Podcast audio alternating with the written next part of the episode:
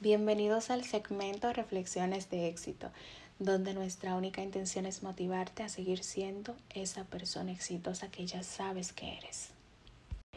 La vasija agrietada. Un cargador de agua en la India tenía dos grandes vasijas que llevaba encima de sus hombros colgada a los extremos de un palo.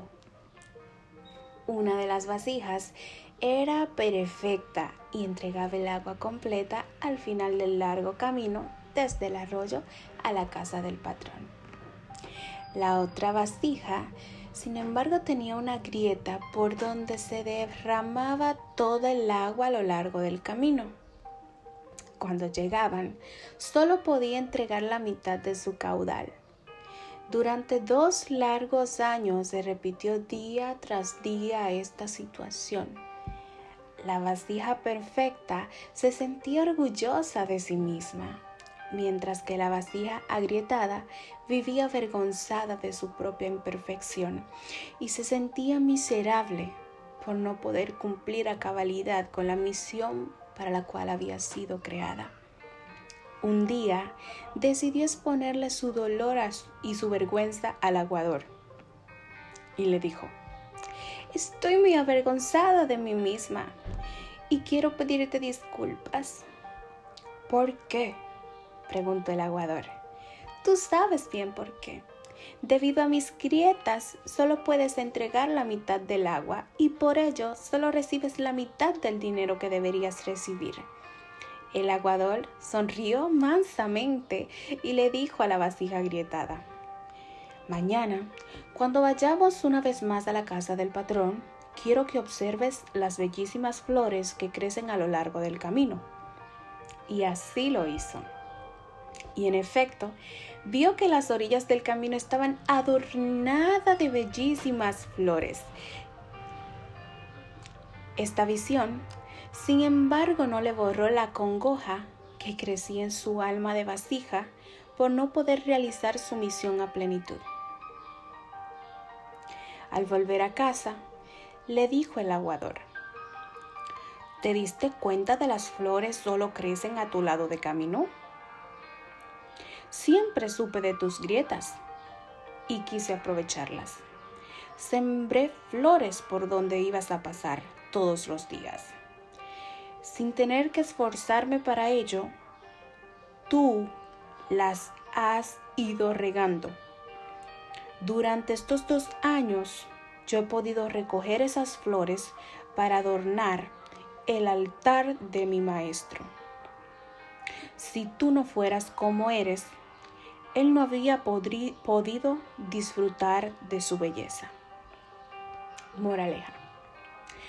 Todos tenemos grietas, limitaciones, defectos y aún así, todos somos valiosos. Con frecuencia Nuestras debilidades son nuestras fortalezas.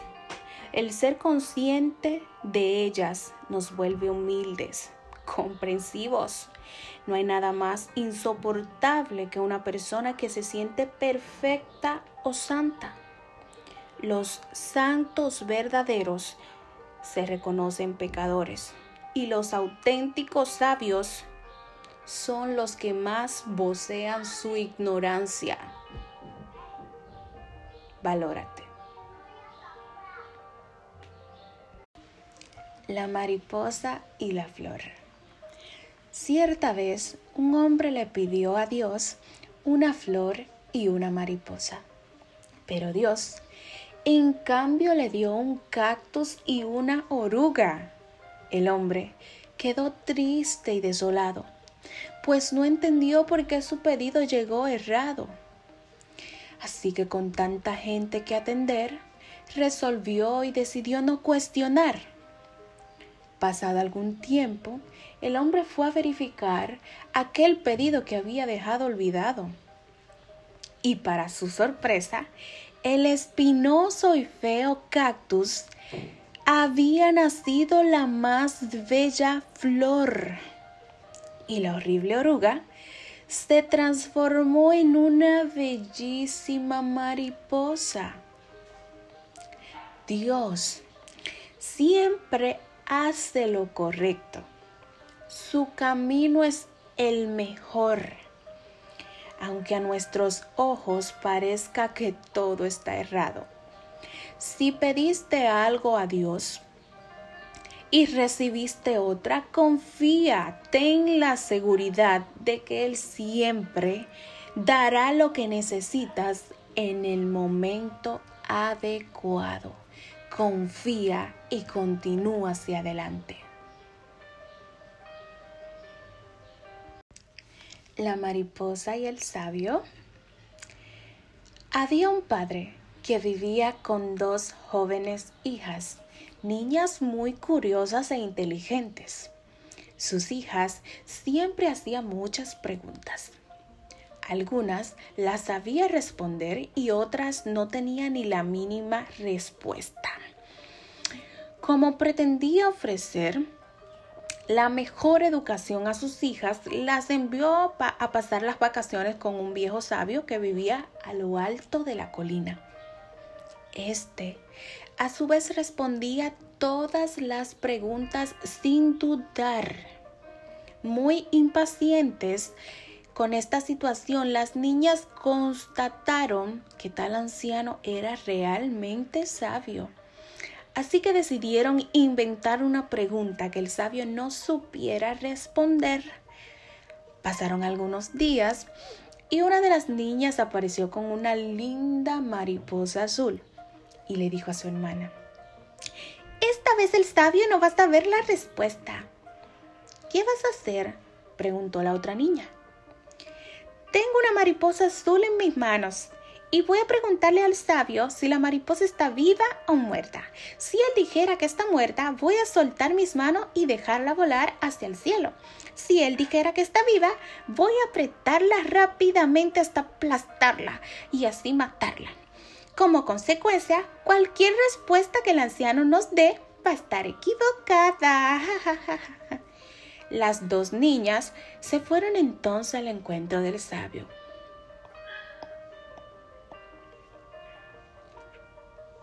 El sabio estaba meditando bajo un eucalipto en la montaña, así que la niña se acercó y le preguntó si la mariposa que estaba en sus manos estaba viva o estaba muerta. El sabio respiró, se calmó, sonrió y le respondió.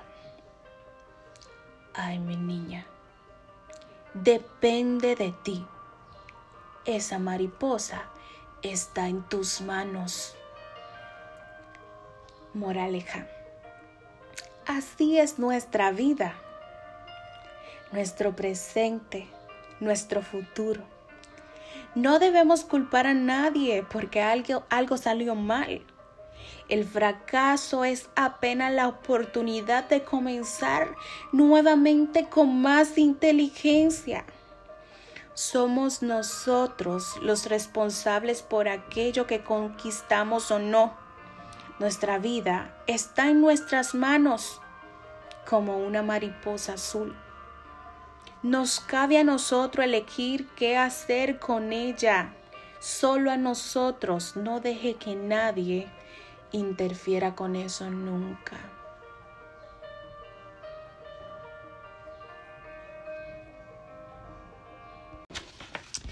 El elefante encadenado. Cuando yo era pequeño, me encantaban los circos. Y lo que más me gustaba de los circos eran los animales.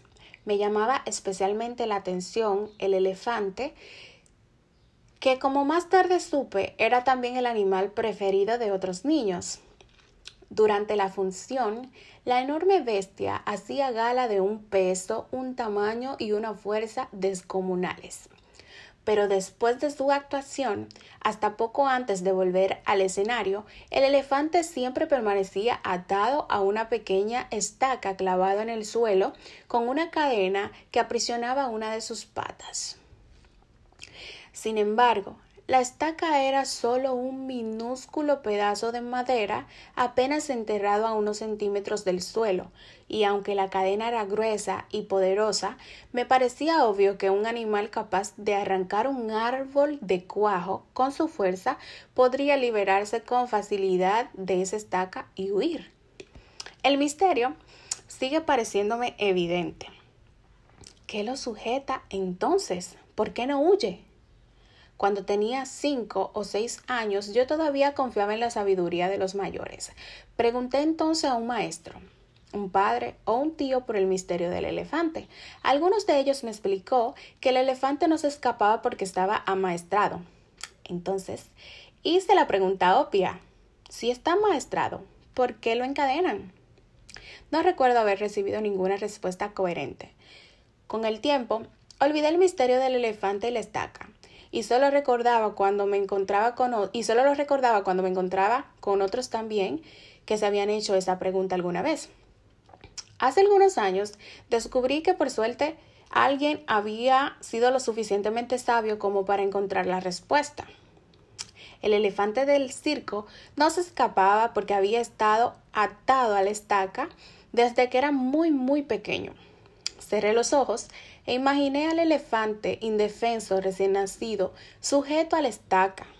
Estoy seguro de que en aquel momento el elefantito empujó, tiró, sudó, tratando de soltarse.